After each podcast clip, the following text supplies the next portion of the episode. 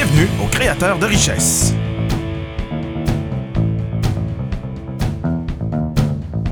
Avec vos animateurs Véronique Fournier et François Drouin.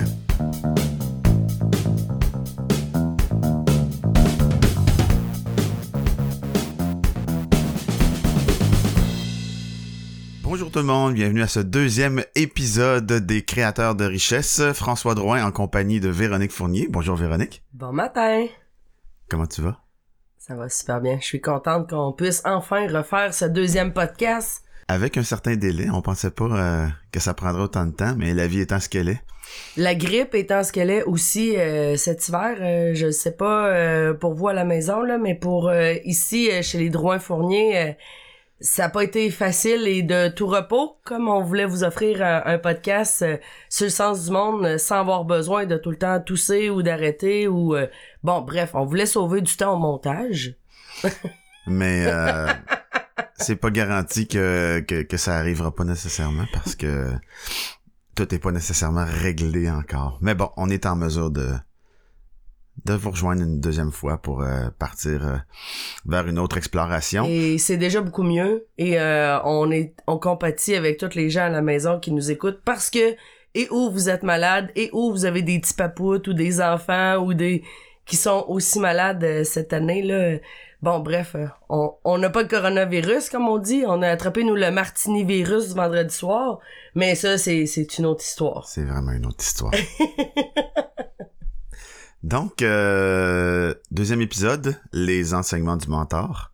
Ouais, Et le thème de cette semaine est remettre l'humain au cœur de l'entreprise. absolument.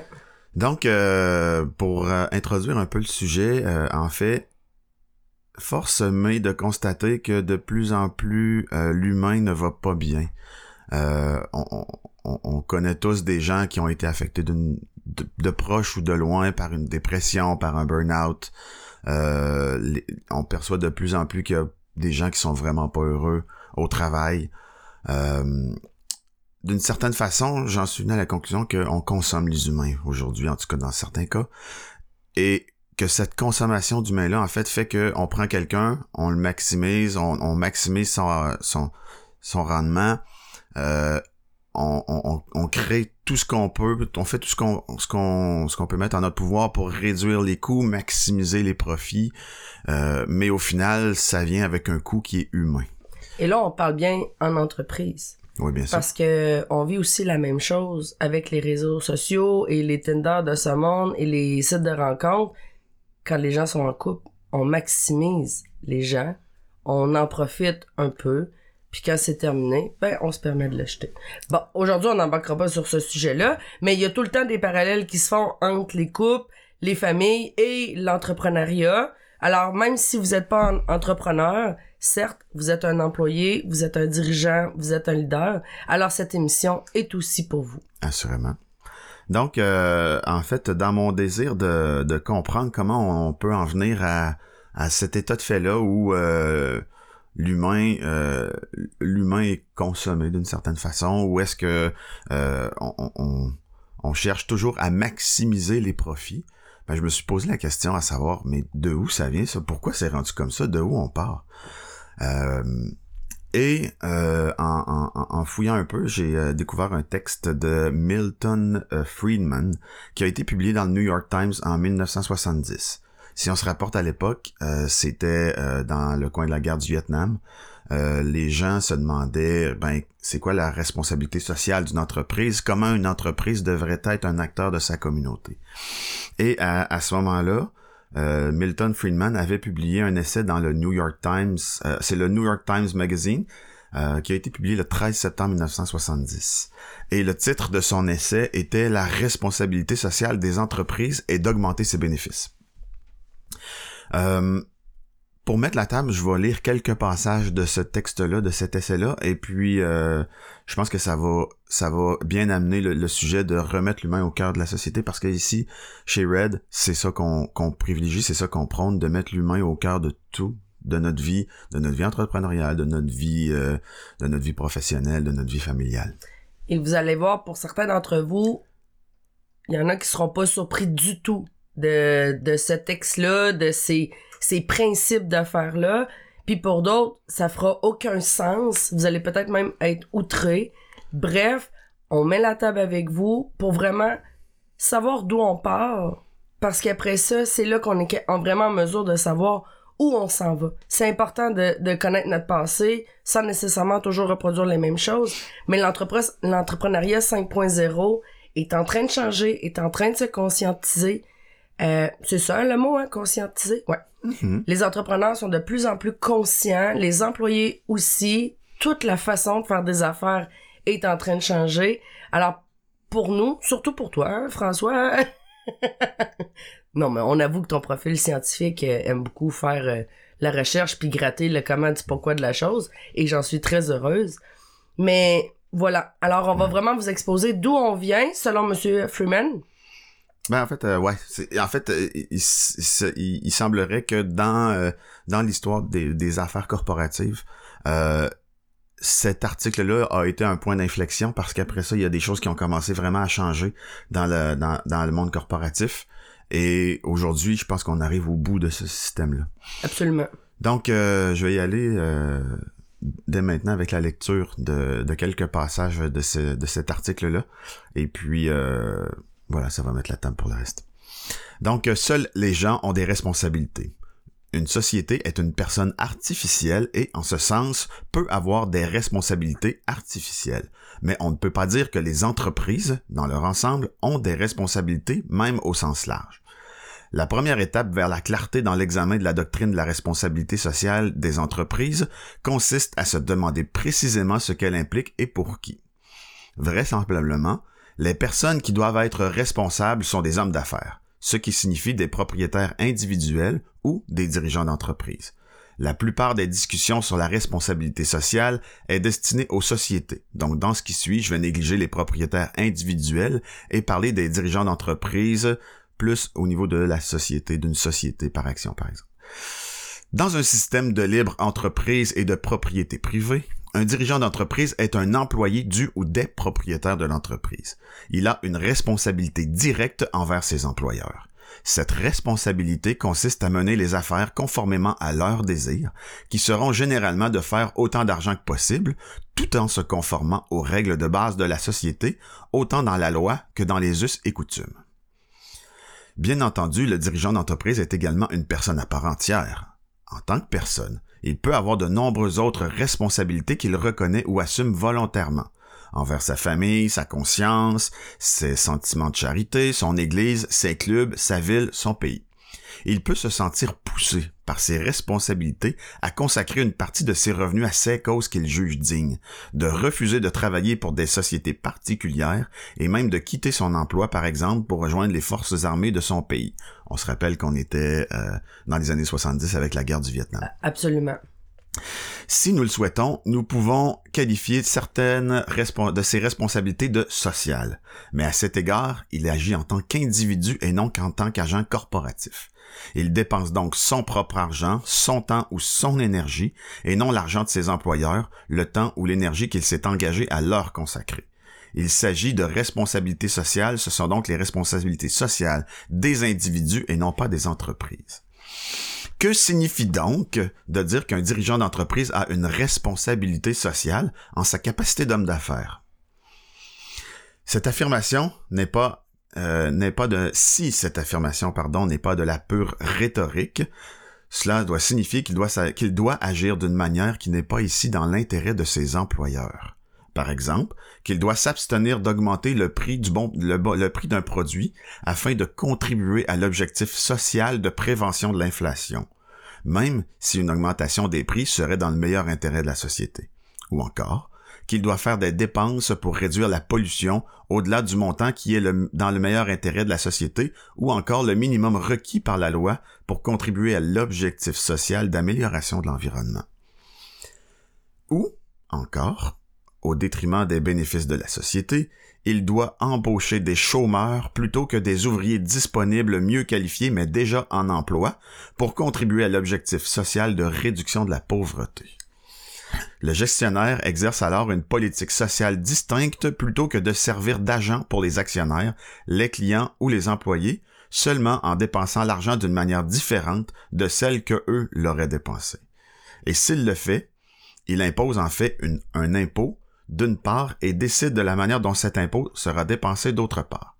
Ici, l'homme d'affaires, autosélectionné ou directement ou indirectement nommé par les actionnaires, agit à la fois comme législateur, exécutif et juriste.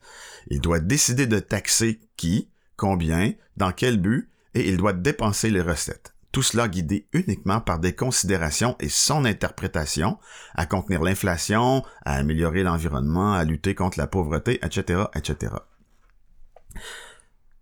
Et en fait, le texte continue comme ça, euh, où il, il- mentionne que quand, euh, on, agit autrement que dans l'intérêt de la société, qui est de maximiser les profits, au détriment de la santé des employés, au-delà du minimum requis, au-delà de toute autre considération que de la maximisation des profits, en fait, on agit comme le gouvernement et on s'impose en tant que gouvernement et que, dans le fond, on utilise les intérêts de la corporation privée pour se substituer au gouvernement. Or, depuis que M. Friedman a publié cet article-là dans les années 70, euh, il y avait à ce moment-là un- une augmentation concomitante de l'augmentation de la richesse, de la richesse chez les exécutifs autant que chez les employés. Donc la courbe était à peu près similaire. Puis à partir de ce moment-là, Ça, ça veut dire que les employés étaient toujours de plus en plus payés. Oui. Ça suivait pas juste l'augmentation du taux de l'inflation, mais les gens étaient vraiment rémunérés selon... avec une augmentation qui, qui, qui allait au-delà, les gens, les, les, les employeurs autant que les corporations s'enrichissaient. OK, Puis de- sur une manière euh, à peu près similaire. parfait. Or, en 1970, M. Friedman a publié ce texte- ce texte-là, et trois ans plus tard, en 1973, il a commencé à avoir une divergence entre la façon dont les employés étaient rémunérés et les dirigeants d'entreprise l'étaient. Parce que si le dirigeant d'entreprise fait bien sa job et maximise ses profits, ben, on va lui donner un beau bonus pour le remercier d'avoir fait une si bonne job, mais à quel prix? Donc, euh, c'est à ce moment-là que la courbe d'enrichissement des individus, euh, des travailleurs, et la courbe d'enrichissement des exécutifs de, de compagnie a commencé à diverger de manière significative, à un point tel que de 1973 à nos jours, les employés ont acquis environ 10% de plus de richesse qu'à l'époque, alors que les dirigeants d'entreprise, eux, ont vu leur compensation augmenter de 1000%. Ah, c'est presque égal. C'est presque égal. Pour ceux qui ont un petit, euh, une petite à- valeur de l'injustice, là, euh, c'est difficile. On est à 2-0 près. 2-0, ça veut dire quoi? C'est c'est juste 0, ça vaut rien. Ça dépend juste à- de quel côté c'est placé de la virgule? Ouais, exactement. Hmm. Donc, euh, donc voilà, donc en maximisant les profits, mais qu'est-ce qu'on peut faire pour maximiser tous ces profits-là? Ben, c'est de s'assurer qu'on va pas verser euh, le, le- le- un salaire à l'employé trop élevé par rapport à la valeur de ce qu'il rapporte. On se met à tout calculer en fonction d'un retour sur investissement. Donc, si je mets un dollar dans la machine à saucisse, combien qu'il y en a qui va sortir à l'autre bout? Puis c'est uniquement à travers cette équation-là qu'on va moduler nos actions, qu'on va moduler nos décisions pour en venir à, à, maximiser nos profits. Et si je me trompe pas, euh, pas longtemps après, dans le début des années 80, avec la crise économique, ça l'a aidé en rien cet épisode-là de séparation entre les dirigeants et la, on va l'appeler la, la classe moyenne ou les, les employés. Ouais, ben en fait, ce qui est arrivé, c'est que euh, l'écart entre les employés et les dirigeants s'est creusé de plus en plus. En fait, euh, on, on- euh, 1973 étant le point d'inflexion dans les dans les courbes de- d'enrichissement, euh, on peut donc dire que les humains travailleurs ont eu leur meilleure année de salaire en 1973. OK. À partir de ça, ça a commencé à dégrader puis à changer. Et à décroître. Ouais. Et le l'écart ou la distance entre les équipes de direction et les employés, on va les appeler les, les employés de Mhm. production, Mhm. c'est là que ça a commencé vraiment à... Le fossé s'est creusé. Ouais. OK. Puis on le voit encore aujourd'hui. Malheureusement, c'est ça tente à vouloir changer parce que anyway, les modèles d'affaires changent, les, la conscientisation des entrepreneurs change, des équipes de direction changent, mais on l'a vu plus souvent qu'autrement.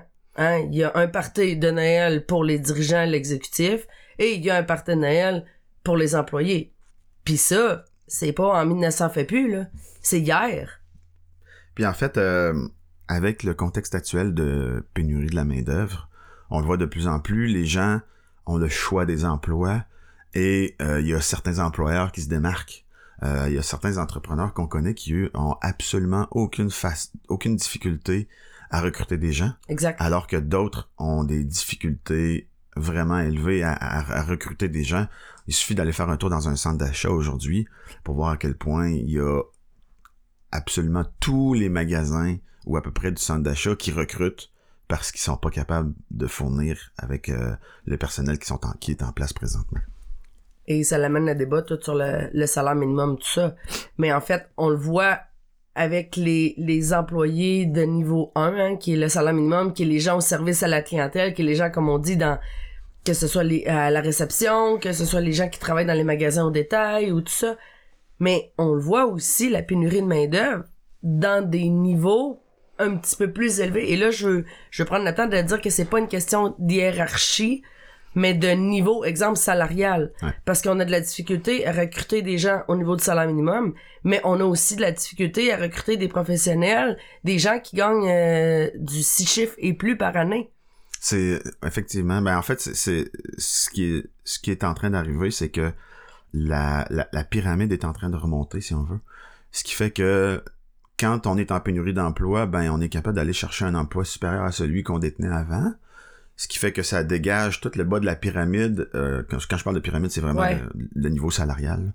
Ce qui fait que dans la plupart des emplois à salaire minimum aujourd'hui, ben on a beaucoup de difficultés. Puis là, on commence à, à se retrancher sur de la main-d'œuvre extérieure qu'on fait venir pour pouvoir combler nos besoins parce qu'on fournit plus. Et drôlement, tu sais, on parle de, de pyramide salariale. Euh, tu sais, on se rappelle que je viens euh, de la BTB, qui est quand même une région, euh, un peu éloignée euh, des grands centres. Et puis, on avait tout le temps un principe chez nous qui disait, à partir du moment où t'as plus personne pour combler les postes au salaire minimum, que ce soit les serveuses, que ce soit ben, dans les restaurants, que ce soit dans les boutiques de linge, que ce soit toutes les tous les métiers de service, ta population commence à décroître naturellement. Parce que t'as plus personne pour faire ce travail-là. Et c'est présentement ce qu'on est en train de vivre. Quand on voit des McDonald's, quand on voit des, des Tim Hortons, quand on voit des Labé, qu'on voit qui sont obligés de fermer des boutiques, fermer des restaurants, être obligés de changer leurs heures d'ouverture, c'est incroyable de voir ça. Mais en fait, viens comme d'allumer sur le fait que finalement, euh, d'une certaine façon, la problématique est en train de se régler d'elle-même.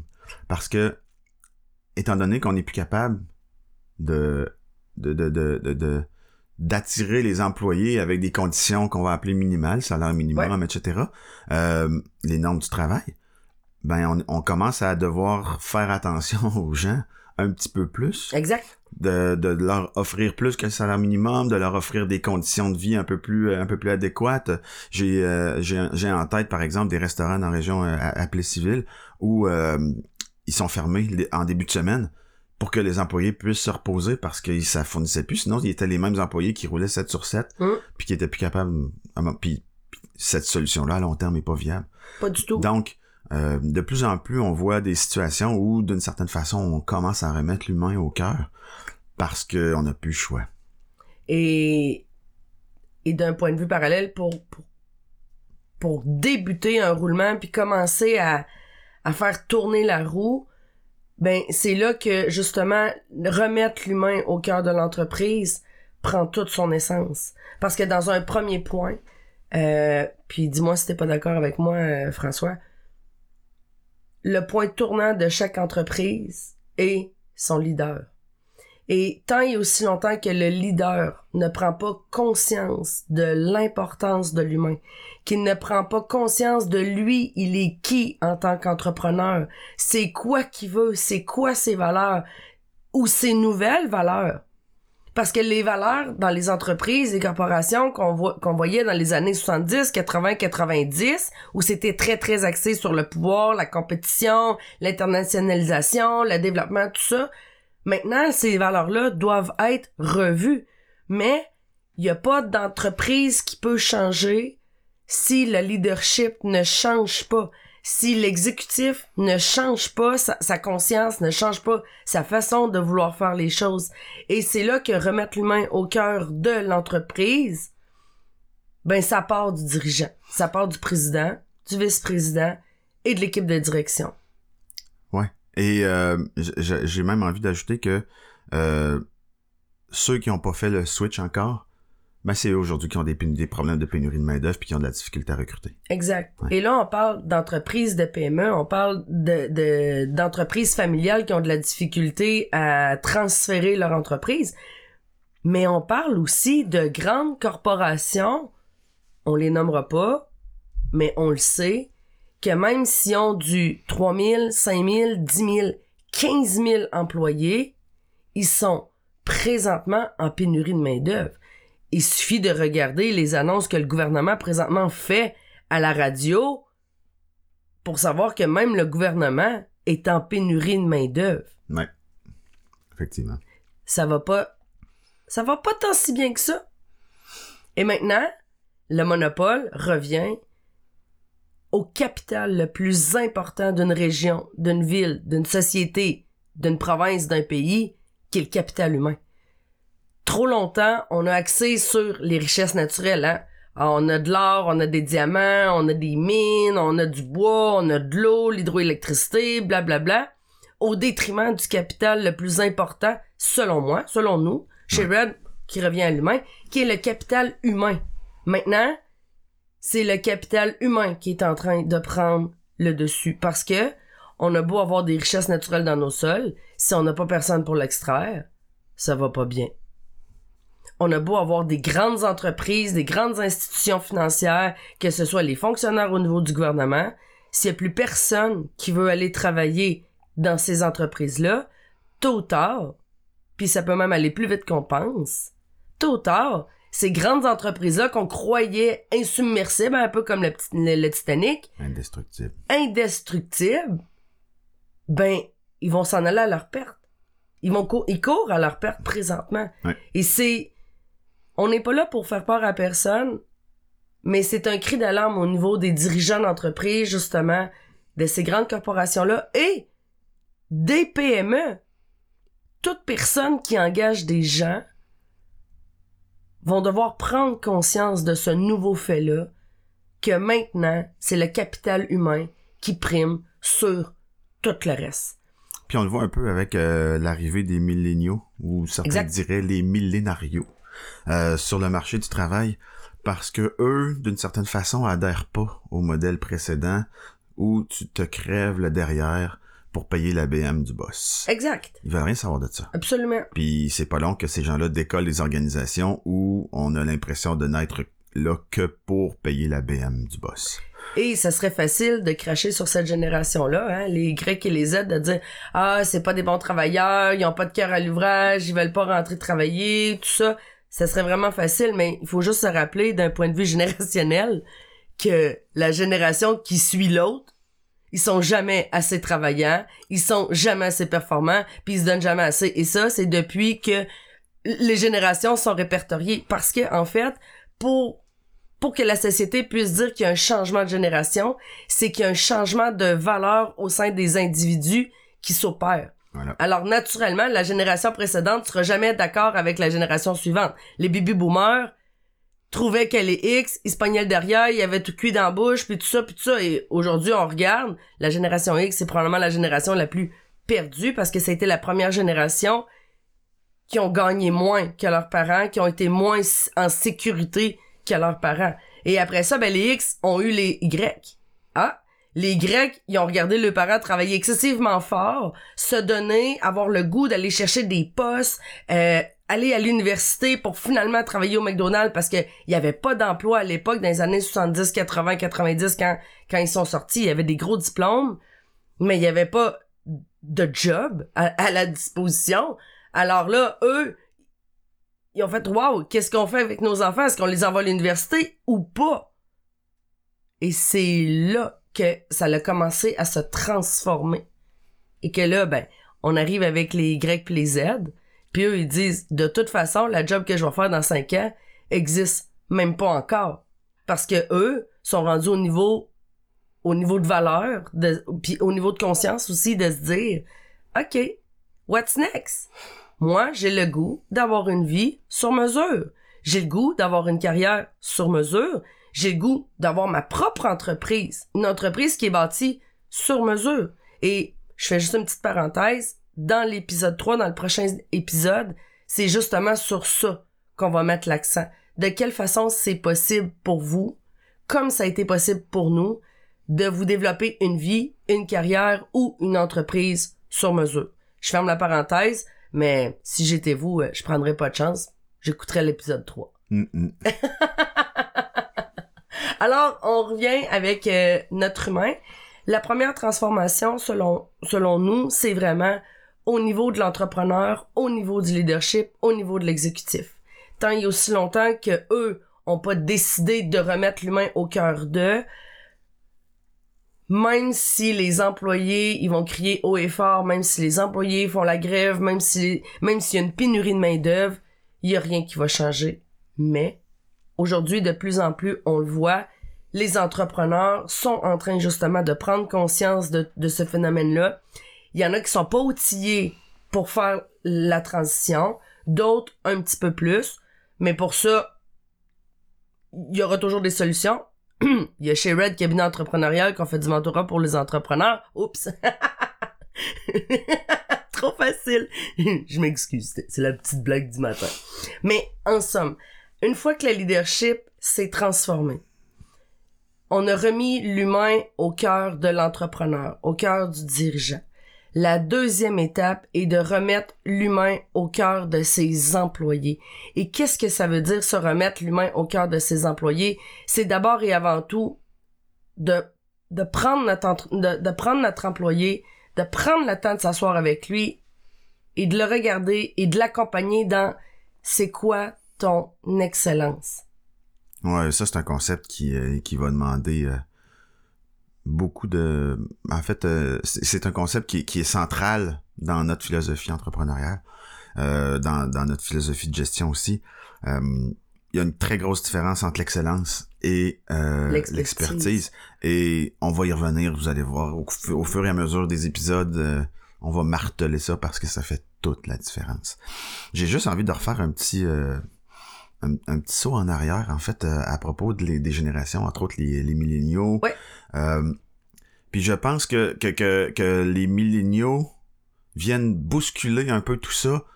Euh, ils viennent bousculer l'ordre établi, mais qu'en fait, ils sont juste les porte-parole d'une plus grande masse qu'eux-mêmes. Parce que, euh, en fait, il y a, y, a y, a y a, un dicton euh, que j'ai entendu à un moment donné qui dit euh, ceci. L'homme est un animal qui a besoin autant de sens que de pain. Privez-le de sens, il demandera plus de pain, mais demeurera insatisfait. Donc, l'humain a besoin de sens. L'humain a besoin de savoir qu'il y a une place, qu'il a une importance, qu'il est utile, qui contribue à la société, qui contribue à sa société, et puis en fait qui fait en sorte que euh, il sent qu'il y a sa place. Et puis, les milléniaux ne peuvent pas vivre sans ça. Absolument pas. C'est tout simplement ça. Donc, l'idée derrière ça, c'est que si on remet l'humain au cœur de, de, de, nos activités, ben, notre mandat premier en tant que dirigeant, en tant que chef d'entreprise, en tant que, que gestionnaire, c'est de donner le sens aux employés. Parfois, on est très très loin de la chaîne. Euh, Quelqu'un qui compile des factures, par exemple, peut être très loin de la cause ou de la mission ou des gens que l'entreprise sert. Mais c'est le rôle du gestionnaire de rattacher, de dire que toi aussi tu as ton importance parce que si les factures sont pas payées, ben c'est toute la chaîne qui va dérailler. Absolument. On est dans une chaîne et puis chaque maillon a son importance. Un maillon qui pète, la chaîne débarque. Euh, c'est aussi simple que ça. Donc, de remettre l'humain au cœur, ça veut aussi dire de redonner du sens. Puis c'est un peu de ça qu'on parle présentement. Ben, une petite anecdote ou en tout cas un, parallèle. Euh, euh, mon fils, qui a 16 ans et qui aujourd'hui travaille euh, en restauration, qui est plongeur. Je me rappelle quand j'avais cet âge-là puis que je travaillais en restauration, le plongeur c'était donc ben, tu sais le, le, le on va se dire les vraies affaires là, il était complètement en bas de la chaîne alimentaire, tu sais, il était pas reconnu, il était pas valorisé, c'était pas quelqu'un qui était important puis en fait c'était c'était le mal nécessaire dans la restauration parce que ceux qui étaient à cuisine, ils étaient donc bien plus beaux puis plus intelligents que tous les autres.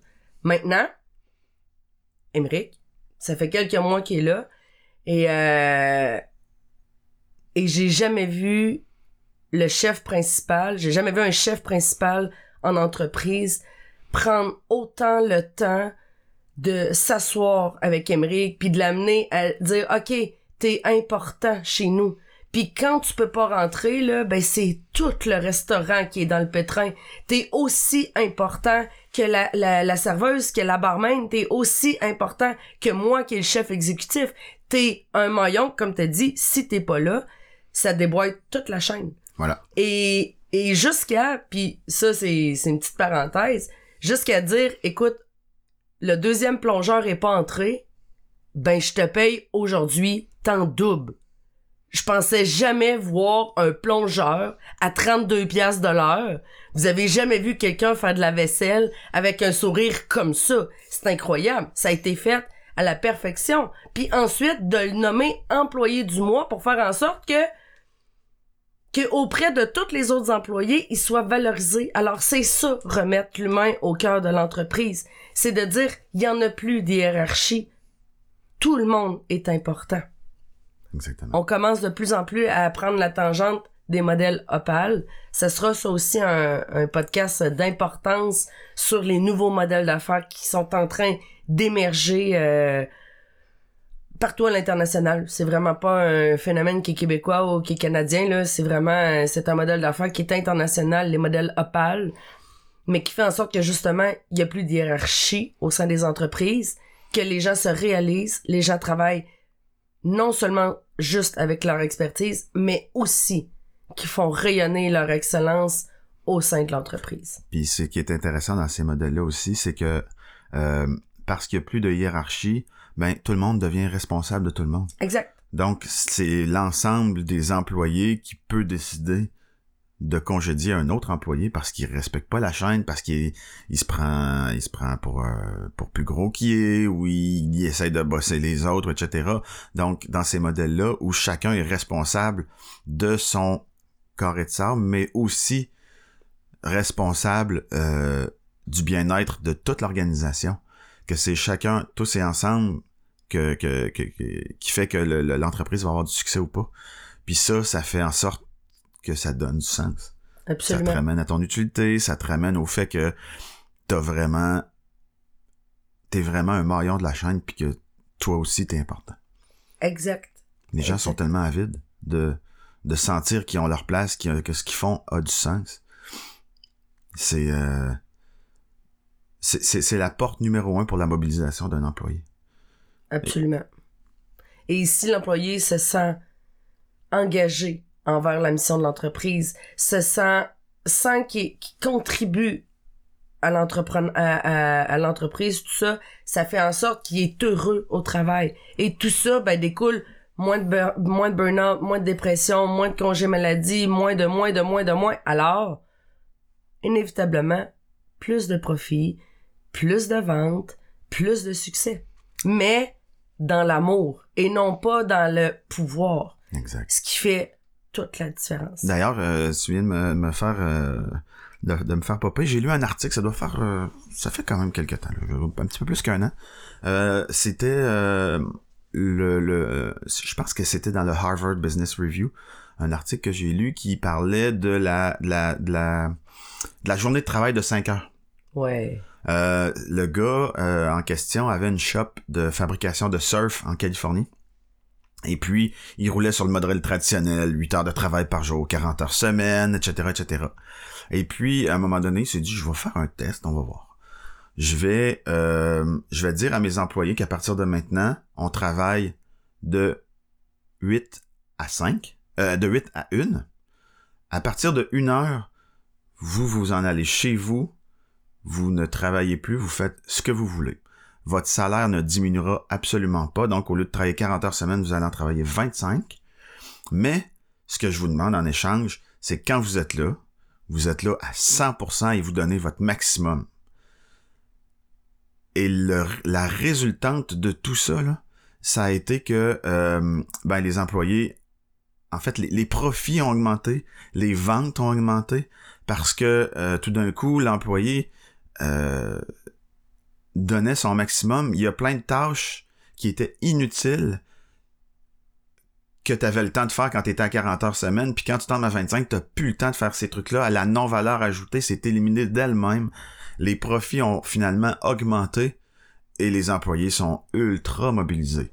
Je vous dis pas demain matin de commencer à faire ça, mais c'est un bel exemple de quand tu fais attention à ton monde, de quand tu remets l'humain au cœur de ton entreprise, ben c'est pas nécessairement euh, la philosophie linéaire de dire ben il y a moins d'heures travaillées par semaine, euh, on va euh, on, on va avoir des, on va perdre au final. Ah, ou on n'arrivera pas dans notre temps, tout ça, parce qu'on le sait très bien, les gens en ressources humaines le savent très bien.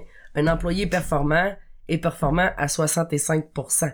70, on les appelle les machines. Voilà. Hein? Donc euh, Employé heureux, entreprise performante, ça sort pas de nulle part.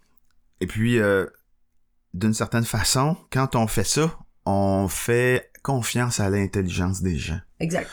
un élément, tu sais, ça, je pense que c'est un des éléments qui fait le plus mal à l'intérieur d'une organisation, c'est quand le leadership ne gère pas par la confiance. Quand euh, le leadership se comporte comme étant, c'est moi qui le sais, c'est moi qui sais ce qui est le meilleur pour l'organisation, donc euh, c'est mon call puis c'est moi qui prends toutes les décisions. Puis ça fait en sorte que ben les gens se deviennent des exécutants et non plus, ils sont plus engagés pour réfléchir, pour, pour, pour observer, pour porter des, observations. Ça, ça démobilise. Alors que si, si on bascule de l'autre bord, où on fait confiance aux gens, puis on, on fait confiance à leur intelligence, puis à leur sens du bien commun, on en vient à, à, un modèle où là, euh, les gens s'engagent, puis que eux-mêmes vont régler les situations. Puis c'est ça qui fait que le, le, type en question est passé de 40 à 25 heures par employé par semaine en les payant le même salaire, mais en augmentant la productivité d'une manière incroyable. Puis, puis imaginez finir sa journée de travail à 13 heures, ça donne tous les après-midi, soit pour vaquer, prendre soin de soi, pour prendre des rendez-vous, pour prendre soin de sa famille, pour euh, cuisiner des, des repas incroyables en plein milieu de semaine. Donc, Ou aller faire du surf. Ou aller faire du surf, effectivement. Et là, vendre plus de planches parce que les planches sont donc bien rendues belles. et voilà, et voilà. Euh, tu, tu m'as fait penser à quelque chose de, de super important. Tu sais, jusqu'à dernièrement, on engageait des employés au sein de nos entreprises. Mhm. Hein? C'est nous, en tant que dirigeants, en tant que ressources humaines, qui passaient en entrevue les employés et on engageait les gens. Là, je vous donne un cue, là. On est en 2020 et dans les prochaines années, ce terme-là n'existera plus. Pourquoi? Parce qu'on ne peut plus engager les gens envers notre entreprise, mais c'est les gens qui vont décider de s'engager ou non au développement de la culture, de la mission de l'entreprise. Alors les rôles, ils sont complètement inversés. Et c'est ce qui fait qu'on a, encore là, on revient à ça. Les entreprises auront pas le choix de remettre l'humain au cœur d'eux. Parce que là, c'est les entreprises qui vont devoir être sexy. C'est les entreprises qui vont devoir pas simplement dire, nous, on a des valeurs d'esprit d'équipe, euh, d'in- d'intégrité, euh, de confiance, tout ça. Puis qu'en fait, on travaille euh, trois semaines dans l'entreprise et on se rend compte que c'est tout ce a de plus faux. Les entreprises ont un gros travail à faire. Revoir leur mission, revoir leur vision, revoir les plans stratégiques, revoir toutes les valeurs, la culture d'entreprise pour qu'ensuite les employés aient le goût de s'engager envers l'entreprise ou pas. Et s'en aller. On le voit d'ailleurs. Et voilà. Le nombre de le nombre d'employés que qu'on peut voir qui entrent dans une entreprise font trois semaines pour se rendre compte que finalement les bottines suivent pas les babines et puis que ce qui est dit, ce qui est vendu pendant l'entrevue, etc. Finalement c'est vraiment pas comme ça que ça fonctionne. Puis au final ben ils ont le choix, fait qu'ils vont aller ailleurs. Et voilà. Avais-tu autre chose à rajouter par rapport à mettre l'humain au cœur de l'entreprise? Ah ben absolument, Oui, absolument. T'avais-tu le goût qu'on finisse là ou? Mais absolument pas. vous à la maison, ça va-tu? Vous êtes vous êtes encore là? Ah, on a entendu quelques oui. Ouais, ouais. Bon, ça vaut le coup de continuer. Ça vaut le coup de continuer.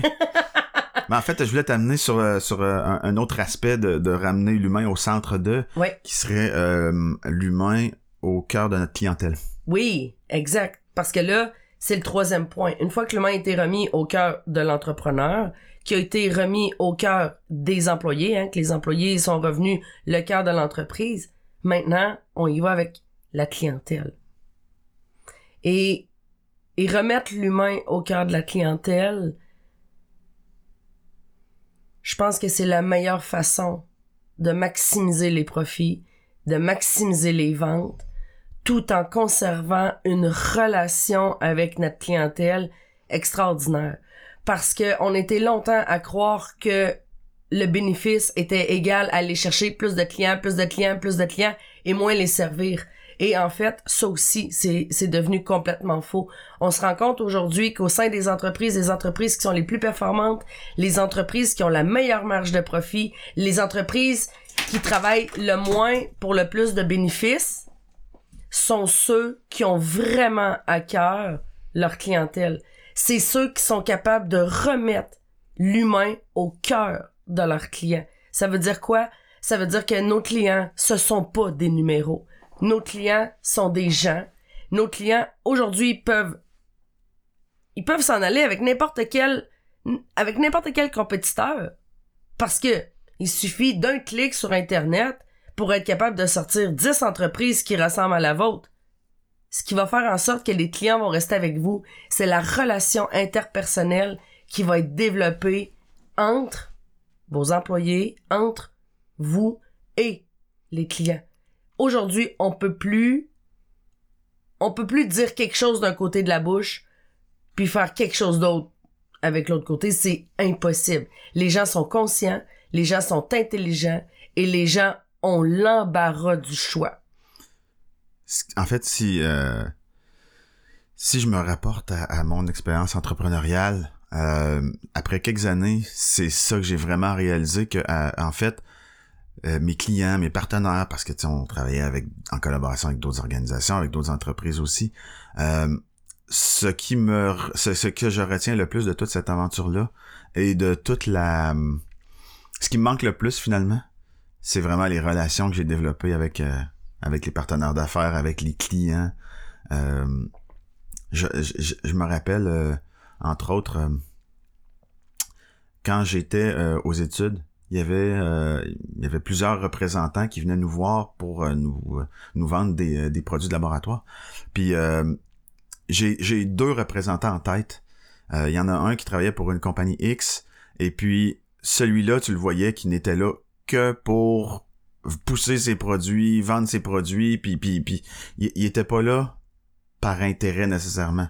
Et puis lui, on lui disait ah ton produit il va pas bien parce que ça ça ça. C'est pas vrai! Blablabla bla, bla, bla, il, il s'ostinait sur la qualité de ses produits. Il m'a dit ben, regarde tu peux t'ostiner tant que tu veux. Si tu m'entends pas je les achète pas tes produits. Exact. Alors que l'autre la première question qu'il posait systématiquement c'était hey comment ça va? Puis c'était pas comment ça va. Ok, ok, bon c'est bon. Ok, gars, check, j'ai ça cette semaine. C'était une question qui était vraiment intéressée. Sincère. Sincère. Pas intéressée dans le sens, euh, ben euh, je vais je vais faire semblant de t'écouter puis après ça je vais, tu sais, le, c'est, on sentait vraiment que c'était la relation qui était en premier. Puis souvent à la fin, dans le dernier 30 secondes, avez-vous besoin de quelque chose ces temps-ci les gars? J'ai peut-être des promos, ça vous tente de les avoir ou pas? Ok, parfait, ben on se revoit une autre fois. Exact. Puis quand ce que ça ce que ça avait comme effet là, c'est qu'aussitôt que la porte ouvrait puis que le représentant de la compagnie X rentrait, on disait ah merde. Puis quand l'autre arrivait, hey salut, ça va, blablabla, puis on, la discussion s'animait. Et qui faisait le plus de ventes? Hmm. Hmm. D'après toi. Hmm. Exact. Et, et qui était capable de faire innover son produit, d'améliorer son produit? C'est tout le temps celui qui prend le temps d'écouter son client. Et quand on remet l'humain au cœur de notre clientèle, on les appelle plus des clients. Ça devient des partenaires d'affaires. Parce que c'est grâce à eux qu'on va être en mesure justement d'upgrader le produit, de l'améliorer, d'être en constante évolution. Parce que on va écouter les gens.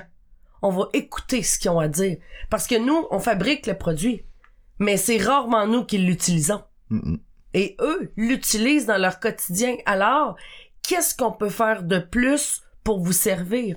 J'ai... Euh, puis là, je vais faire une petite promo pour euh, mon ami Vincent qui a écrit un livre extraordinaire, Vincent Fournier, qui a écrit un livre extraordinaire, euh, Arrêtez de vendre et laissez vos clients vous acheter. Et quand j'ai lu ce livre-là, j'ai tellement compris de choses parce que les gens, là, ils en ont plus rien à cirer de se faire vendre des produits. Parce que des produits, on est dans une société de surconsommation. Puis anyway, les gens, une fois qu'ils achètent votre produit, là, ils l'ont déjà magasiné en ligne. Mais les gens ont le goût de faire affaire avec des humains. Ils ont le goût de faire affaire avec des gens qui vont vraiment les prendre en considération, qui vont prendre le temps d'écouter leurs besoins, puis de s'assurer que leur produit, leur service est vraiment en mesure de répondre à ce que eux veulent. C'est plus une vente bénéfice, euh, comment on disait ça, avantage bénéfice. Non. Toi, monsieur le client, t'as besoin de quoi? Et aujourd'hui, ce, ce livre-là, le fait d'avoir lu euh, ce livre-là, arrêtez, euh, arrêtez de vendre puis laissez vos clients vous acheter, ça fait en sorte que c'est un principe chez Red. Chez Red, on choisit nos clients. On choisit nos entrepreneurs. Pourquoi? Parce qu'on veut toujours s'assurer que le mentorat qu'on fait avec eux, que le produit ou le service qu'on leur offre soit optimal et qui les amène à passer à la prochaine étape. Parce que sinon, on fait quoi? On vend du service qui rend pas service. On perd du temps, on perd de l'argent, puis on perd surtout d'incroyables recommandations. Parce qu'on va se le dire, là, même si on met des centaines de milliers de dollars en promotion, le marketing qui demeure le plus solide encore en date d'aujourd'hui restera toujours et avant tout le bouche à oreille. Hein? Il suffit de regarder les compagnies de films. Ils sortent des films, ils mettent des millions en marketing. Wow, wow, wow. Il suffit qu'un ami, quelqu'un de confiance, vous dise, hey, je suis allé voir ce film-là. C'était de la, hmm, pour que vous y alliez pas. Ouais. Puis ça, on le voit aussi, euh, ben en fait, euh, tout le monde est à peu près comme ça quand, quand tu fais une expérience particulière, que tu achètes un produit que tu as donc bien aimé ou que tu es allé dans un resto dans lequel tu as vraiment eu une expérience extraordinaire puis que wow, ben t'en parles à tes amis? Exact. T'en parles à tes amis, puis c'est ça qui, qui, qui, qui, qui, induit les autres bien plus que n'importe quelle pub. Je dis pas que la pub est pas efficace. Non. Mais la pub la plus efficace, c'est toujours celle de la recommandation. Exact. Et là, drôlement, ces gens-là ne sont pas en mode vente. Ils sont pas rémunérés pour faire la vente. Ils sont en mode promotion et ils font la promotion de l'expérience que eux ont vécue, de l'émotion que eux ont ressenti et non pas des avantages et des bénéfices du produit. Et toute, toute, toute la vente se passe là. Aujourd'hui, ce n'est plus juste les équipes de développement d'affaires qui vendent c'est toutes les gens au sein d'une organisation. Tout le monde est important. Alors, quand on dit remettre l'humain au cœur de, ben ça peut être n'importe quel employé qui parle à sa sœur, à son beau-frère, à son cousin, à son ami de comment il est bien traité au sein de l'entreprise, comment il est valorisé, comment il aime ça. Et drôlement, ces gens-là vont venir acheter votre produit. Ces gens-là vont dire, hey, justement, je me cherche un emploi. Y a-tu y a-tu une ouverture de poste? Et quand on disait d'entrée de jeu tout à l'heure, euh, au début de l'émission, on a accompagné des gens chez Red qui aujourd'hui ont pas du tout de défi avec la pénurie de main-d'œuvre. Pourquoi? Parce que justement, ils ont remis l'humain au cœur de leur entreprise, ils ont transformé leur modèle d'affaires et ça fait en sorte qu'aujourd'hui, les gens veulent aller travailler là au lieu de chez un autre. Pourquoi? Parce qu'ils savent que s'ils vont travailler à cet endroit-là, ça va faire en sorte qu'ils vont être valorisés, qu'ils vont être reconnus, qu'ils vont être accompagnés dans la découverte de leur excellence et qui vont avoir des possibilités d'avancement. Tout à fait. Ça, ça devient... Euh, ben, de la même façon que tu fais une expérience pour un resto, etc., ben, quand ton employeur devient un employeur de choix comme ça, ben t'en parles aux autres puis t'en parles avec tellement d'enthousiasme puis de qu'au final les gens font comme quand ça en de leur cool peut-être que moi aussi je pourrais essayer ça exact et ça fait en sorte que les entreprises les modèles d'affaires la pyramide comme on dit vient de changer complètement de côté. Alors, c'est plus tous les employés qui travaillent pour la belle BM du président, pour la belle BM des exécutifs, mais c'est le président, c'est le leader, c'est l'entrepreneur qui travaille au service de ses employés. Exactement. Et là, on arrive dans l'entrepreneuriat 5.0, dans l'entrepreneuriat conscient. Et c'est eux qui vont traverser les 50 prochaines années. Voilà. Juste avant qu'on passe au prochain point, j'ai envie de, de, te poser une question, Véronique. Ouais. Euh, selon toi, euh, une entreprise a-t-elle une responsabilité sociale? Tu veux dire une responsabilité par rapport à, la communauté? Ben, tu sais, comme euh, je disais tantôt dans l'entrée de jeu, euh, dans l'article de, de, de M. Friedman, euh, qu'une entreprise ne devrait pas, par exemple, investir au-delà du minimum requis par la loi pour protéger l'environnement, par exemple. Hmm. Donc, ben, si la loi a dit que c'est pas plus que 50 ppm de, de plomb dans l'eau, ben, on peut aller jusqu'à 49 sais? Puis on mettra pas plus que nécessaire parce que, regarde, on s'en fout, c'est juste un petit peu de plomb. Mm. Donc, tu sais, donc tout ça. Donc, est-ce que est-ce qu'une entreprise a une responsabilité sociale, par exemple, de, de, de contrer la pauvreté, de faire attention à l'environnement, de, de... Ben, quand je te regarde, là, puis là, je le sais qu'à la maison, vous voyez pas ses yeux, là, mais quand je le regarde, j'ai le sentiment que c'est une question piège. Mais, mais, je vais tenter quand même de te répondre d'une façon intelligente. En fait, pour moi, l'entrepreneuriat, on travaille beaucoup sur le développement d'entrepreneurs créateurs de richesse. Alors, inévitablement, un créateur de richesse, c'est quelqu'un qui est en mesure de créer de la richesse, oui, de la richesse financière, parce que si l'entreprise crée pas de richesse, ben elle ne peut pas avoir des employés, elle ne peut pas augmenter les avantages ou augmenter les revenus de ses employés, de ses participants, tout ça. Alors, un créateur de richesse, c'est quelqu'un, oui, qui va travailler sur la création de richesse financière, mais qui va travailler aussi sur la création de richesse dans sa communauté. Et, et pour moi, c'est, c'est une obligation, c'est une responsabilité des entreprises, mais inévitablement, on va parler du leader ou de l'entrepreneur qui possède l'entreprise, de redonner aux gens, de redonner à la collectivité, de redonner, que ce soit en, en philanthropie, que ce soit en bénévolat, que ce soit en produits et services. Euh, tu sais, on l'a vu, là, les, les entreprises euh, sociales capitalistes sont vraiment, c'est des modèles d'affaires qui sont vraiment en train de d'émergence, d'émerger. Ouais, c'est mhm. ça. C'est des entreprises qui sont en train d'émerger. Alors, on le voit avec des optométristes qui disent, euh, si vous nous rapportez vos lunettes, euh, on, on, diminue votre coût de 50%, puis ces lunettes-là vont être remis à des gens dans le besoin, ou des assistés sociaux, ou des gens en Afrique, ou... Alors, les gens de plus en plus sont conscients de leur implication sociale. Mais je pense que ça repose à chaque entrepreneur, à chaque entreprise de choisir vers quoi il veut redonner. Vers quelle société, vers quelle, tu sais, je suis pas d'avis pour dire, bon, ben là, euh, tout le monde, on s'occupe de l'environnement. Non, si ça fait pas partie de tes valeurs, l'environnement, ben t'as le droit. Mais tu vas le saboter de toute façon si ça fait pas partie de tes valeurs. Absolument, c'est ça. Les bottines ne suivent pas les Mais, mais va, ben c'est ça, exactement. Mais, redonne ou partage ta richesse, partage ce que t'as à l'intérieur de, des valeurs qui te transportent. Voilà. C'est-tu bien répondu, ça, ou c'est pas du tout bon? Ben, qui suis-je pour juger de ça? Non, mais t'es l'investigateur de la question quand même. Ben, ben en fait, euh, cette question-là, qui, qui, était pas du tout une question piège en passant, qui était ah. vraiment juste euh, pour entendre qu'est-ce que toi t'avais à dire là-dessus. Euh, mais, mais, mais cette question-là, pour moi, vient de, de... En fait, on est à un point où on doit juste constater ce qui se passe. Euh, je, je pense que au point où on en est aujourd'hui, il faut vraiment se mettre la tête dans le sable pour penser qu'on peut continuer à domper littéralement du plastique dans les océans comme ça. C'est possible. Euh, qu'on qu'on puisse continuer à couper les forêts, saccager tout ça, saccager notre environnement. La planète Terre n'a pas besoin des êtres humains pour continuer, mais les humains, eux, ont besoin de la planète pour continuer.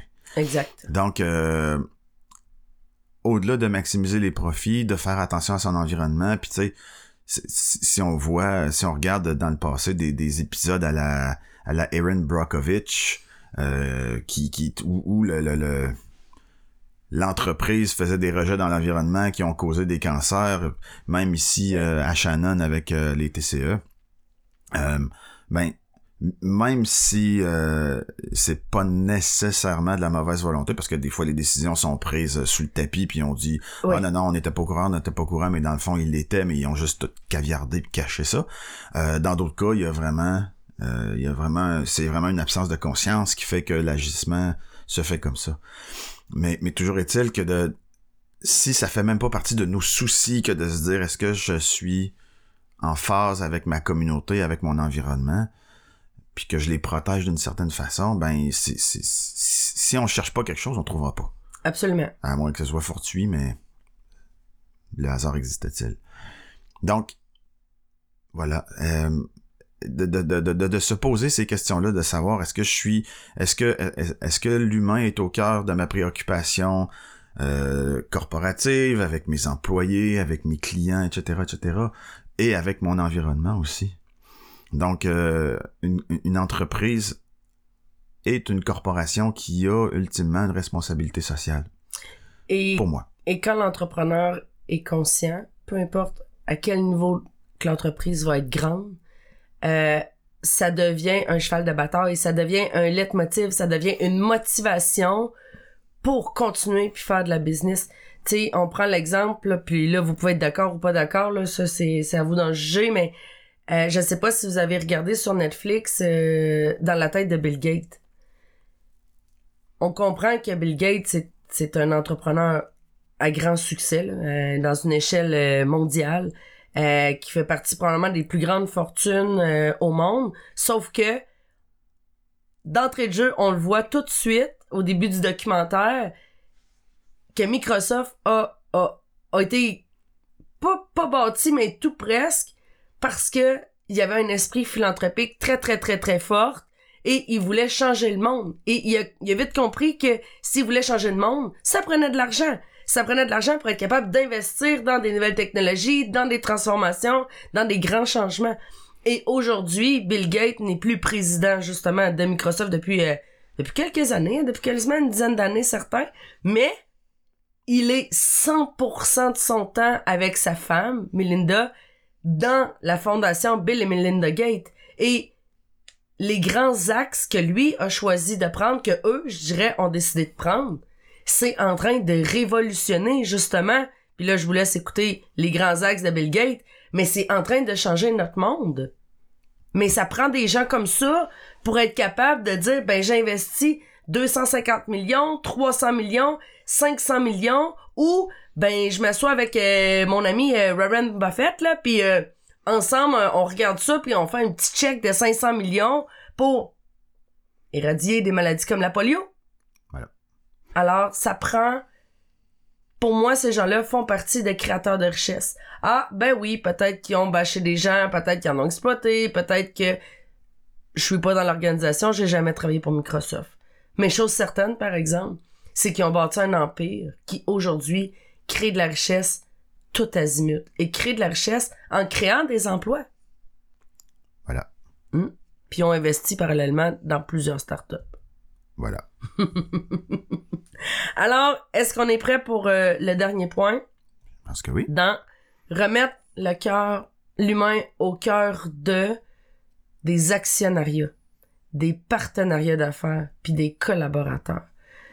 Plus souvent qu'autrement, quand on décide de s'associer en affaires, on oublie que l'autre personne qui est avec nous est aussi un humain. Et que si nous, on sait pas qui on est en tant qu'entrepreneur, qu'on sait pas qui on est en tant qu'humain, qu'on connaît pas notre excellence, ça va être difficile de reconnaître celle de notre associé, de notre partenaire et de nos collaborateurs. Et ce que j'ai découvert dans les dernières années, c'est que ce qui coûte le plus cher en affaires, puis ça on va en reparler aussi dans, dans le, prochain podcast, ce qui coûte le plus cher en affaires, c'est les mauvaises associations. Ça coûte cher en temps, ça coûte cher en énergie, en émotion, puis en argent. Inévitablement, hein, l'argent puis le temps, c'est une énergie qui est pas mal euh, similaire. Alors, comment on peut faire pour remettre l'humain au cœur de? Ben, premièrement, c'est de remettre l'humain au cœur de nous-mêmes. Hein? Prendre conscience de on est qui, on veut quoi, pourquoi. Et ensuite de ça, d'aller chercher des partenaires, des collaborateurs qui vont avoir cette même mission-là, de remettre l'humain au cœur de. Quand on choisit des fournisseurs, on a le choix des fournisseurs. On peut prendre le temps de magasiner nos fournisseurs et de s'assurer que les valeurs de ces gens-là, ce soit des valeurs qui corroborent avec les nôtres. Quand on décide de s'associer en affaires, quand on décide d'aller chercher des investisseurs pour euh, pour venir nous accompagner dans la croissance de notre entreprise, on peut prendre le temps de les magasiner, de s'assurer que ce qu'ils veulent, ce qu'ils font, ce qu'ils sont, corrobore avec ce que nous, on est. Parce que sinon, ben, comme ça nous a coûté, puis comme ça a coûté cher à plein, plein, plein, plein, plein d'entrepreneurs, ben, vous allez être obligé de passer par là. Puis ça, c'est vraiment pas agréable. Il y a moyen de faire autrement. Il y a moyen de vraiment faire autrement. Et de toute façon, quand on décide de remettre l'humain au cœur de trois petits points, que ce soit au cœur de votre couple, au cœur de vos amis, au cœur de vos relations, au cœur de la philanthropie, au cœur de vos employés, au cœur de votre clientèle, ça devient un principe de vie. C'est pas quelque chose qu'on fait, c'est quelque chose qu'on est. Puis c'est, ça devient un plan, un plan de gouvernance. Ça devient une culture, une culture de vie, puis une culture d'affaires. Qu'est-ce que t'en penses? Je suis complètement bouche bée devant tous ces exemples. C'est beau, hein? C'est tellement beau. C'est-tu beau? Ben oui. T'es un fan. Fini. Alors, est-ce qu'on est prêt pour la conclusion? Oui. Parfait. Euh, Aujourd'hui, ben, on a partagé avec vous justement, on, on a parlé euh, sur le thème l'enseignement du mentor. Alors, comme on avait dit dans la dans la première épisode, les créateurs de richesse, on travaille vraiment sous quatre grands axes ou sous quatre grands thèmes. Alors, on a le mentoré inspiré, hein, qui le podcast 1, ben c'était nous, en fait, qui partageait notre histoire, euh, notre euh, parcours entrepreneurial. Le deuxième thème ou le deuxième axe, c'est vraiment l'enseignement du mentor. Alors, on prend un sujet, un principe, quelque chose qui nous tient à cœur, et comme on a fait aujourd'hui, et on le décortique. On le décortique avec vous, hein, parce qu'on essaye de vous entendre, même euh, si vous êtes dans votre voiture ou à la maison, mais on le décortique euh, pour vous. Si vous êtes d'accord, c'est super, vous pouvez nous le dire, vous pouvez nous l'écrire. Si vous n'êtes pas d'accord, c'est aussi super, vous pouvez nous le dire, nous l'écrire. Euh, on est vraiment là pour prendre euh, tous vos commentaires, tout ça. Le troisième thème, c'est les experts de l'expertise. Alors, euh, dans l'épisode 3. Dans l'épisode 3, parce que la grippe a pas juste fait ses dommages dans notre maison, mais fait des dommages aussi dans les maisons de nos deux invités qu'on avait comme experts de l'expertise, mais il n'y a pas d'hasard. Alors, euh, on a décidé pour le troisième épisode de d'aller chercher l'expert de l'expertise qui était nous-mêmes à, à l'intérieur de Red et on va décortiquer pour vous les cinq grandes questions qui nous amènent à se bâtir une vie, une carrière ou une entreprise sur mesure. Alors, on va décortiquer ces cinq grandes questions-là qui sont t'es qui, tu veux quoi, pourquoi, avec qui et comment. Je vous l'avais dit que ça reviendrait. Hein? ça revient tout le temps. Et euh, le dernier thème, euh, et non le moindre, un thème qui nous tient vraiment à cœur, qui est les courriels du cœur, qui en fait euh, est une thématique de reprendre un petit peu ce qui se faisait dans les années 80, plus sous la forme de rédaction dans les journaux, de prendre votre histoire, vos questions, vos interrogations, que vous pouvez nous écrire euh, par courriel, par Messenger, tout ça, on va tous vous donner les informations dans quelques instants. Mais de nous poser des questions que que souvent les gens, les entrepreneurs peuvent pas poser à personne. Ils peuvent pas poser ce genre de questions-là à leurs associés, ils peuvent pas poser ça à le, le conjoint, le conjointe, mais qui peuvent nous les poser et que nous avec ces questions-là, ben on va pouvoir vous répondre toujours sur le saut de l'anonymat, mais... Ou pas, si la personne est tout à fait ouverte à... Aussi. À ce que la question soit... Aussi. Et hein. toutes les questions sont bonnes. Oui. Nous, on va choisir vraiment lesquelles qu'on prend. Alors, des exemples de questions, ça peut être... Euh, Véro, François, euh, j'ai de la difficulté avec mon associé. Euh, Ça fait trois ans qu'on est en affaires ensemble. Et puis là, ben, bang, et voilà, ça fonctionne plus du tout. On se rend compte que les missions sont plus pareilles, les visions sont plus pareilles. Qu'est-ce qu'on fait? Mhm. C'est sûr que c'est une question qui est assez difficile à parler avec son associé, mais il y a des belles réponses à avoir qui peuvent vous guider à passer au What's Next. Ça peut être des questions aussi de dire euh, je suis un professionnel, je travaille depuis 20 ans, j'ai une carrière, tout ça, mais maintenant je me réalise plus. Pourquoi? Puis c'est quoi la prochaine étape? Alors là, je veux pas mettre des mots dans votre bouche, mais c'est tous des thèmes, des questions qui peuvent vous travailler et puis qu'ensemble, on va pouvoir euh, y répondre. Ça pourrait même être une question euh, sur un thème plus personnel. Par exemple, euh, j'ai euh, j'ai de la misère à concilier euh, mon entreprise avec ma vie familiale. Exact. Euh, J'y arrive plus. euh, ma conjointe est sur le bord de s'en aller, euh, etc. Puis comment on peut explorer d'autres façons de faire, etc. Oui, Par exemple, parce que le personnel, le professionnel, puis la business, c'est un.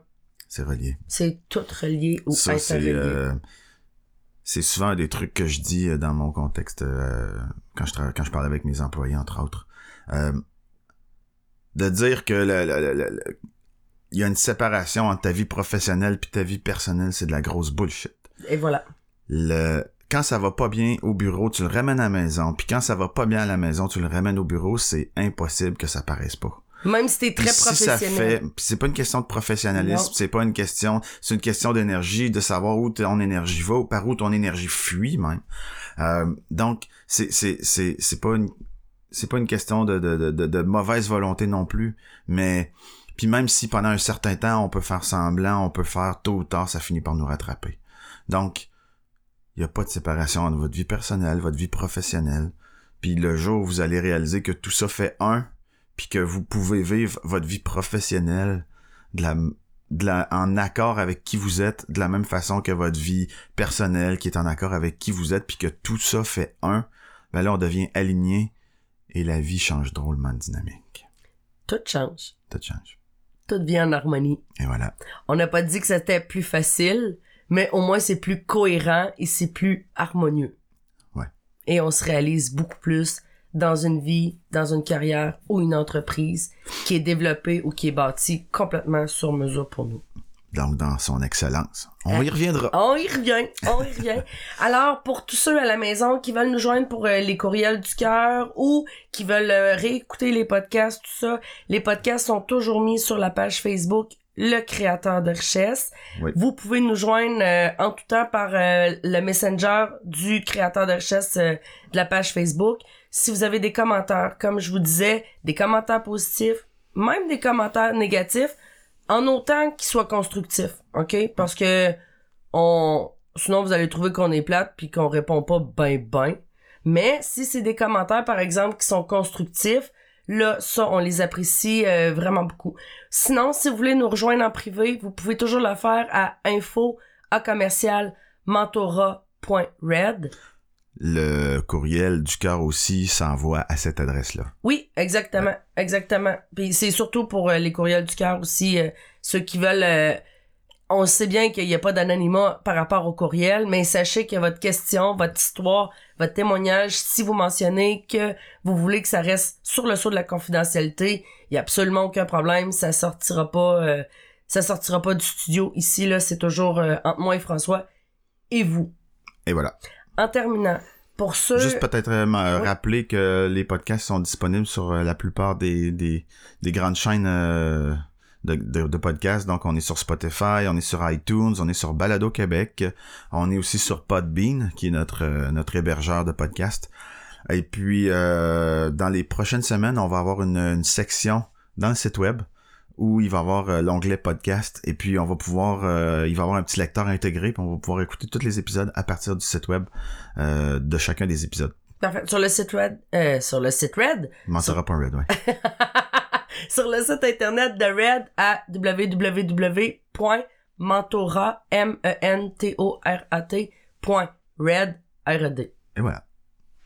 En somme, Ceci conclut notre épisode numéro 2. ceci conclut notre épisode numéro 2. Donc, dans le troisième épisode, L'expert de l'expertise sera nul autre que Véronique Fournier, qui va nous entretenir sur les cinq grandes questions Red. T'es qui, tu veux quoi, pourquoi, avec qui et comment. Et le tout va être conclu de comment se créer une vie, une entreprise, une carrière parfaitement sur mesure pour vous. Merci Véro. Merci François. À bientôt. À bientôt. À la semaine prochaine.